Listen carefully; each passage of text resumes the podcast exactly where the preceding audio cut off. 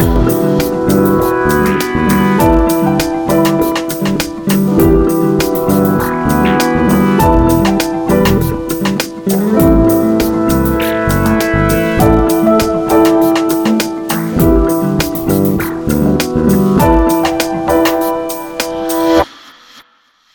Es soll keine Weihnachtsansprache sein, obwohl es mich schon reizt, nach einem solchen Jahr voller Schuldzuweisungen, Versteckspiele, Überforderungen, Spiegelfechtereien, aber auch vermasselten Herausforderungen und verpassten Chancen.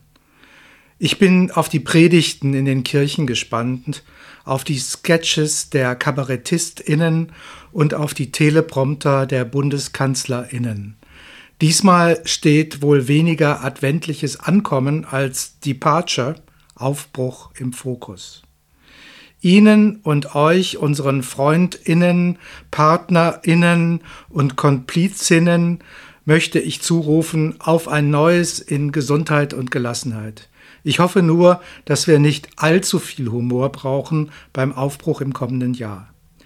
Jetzt liegen die Tage zwischen den Jahren vor uns, die nach Entspannung und Besinnung verlangen, obwohl wir mit reichlich gutem Essen das Blut eher im Magen konzentrieren als im Hirn.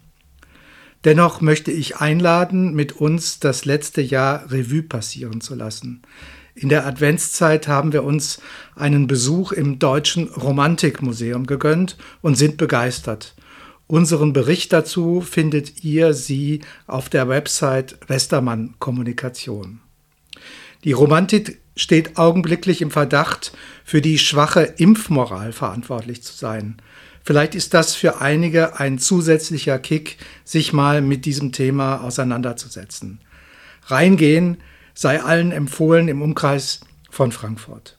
Unter westermannkommunikation.de Texte findet ihr sie auch andere Berichte aus dem letzten Jahr, etwa unsere Boys Tour an den lieben Niederrhein inklusive Symposium des Boys Jahres in Düsseldorf oder unseren Vorschlag in Wiesbaden mit Kunstnebel an die Leichtigkeit des Seins in der Kurstadt zu erinnern.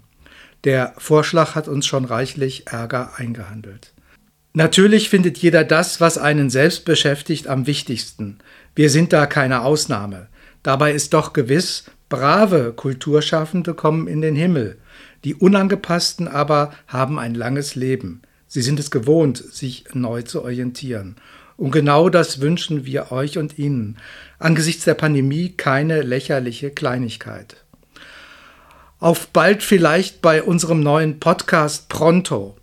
Pronto ist in Deutschland eine Möbelpolitur, mit der sich Glanz in der eigenen Hütte verbreiten lässt.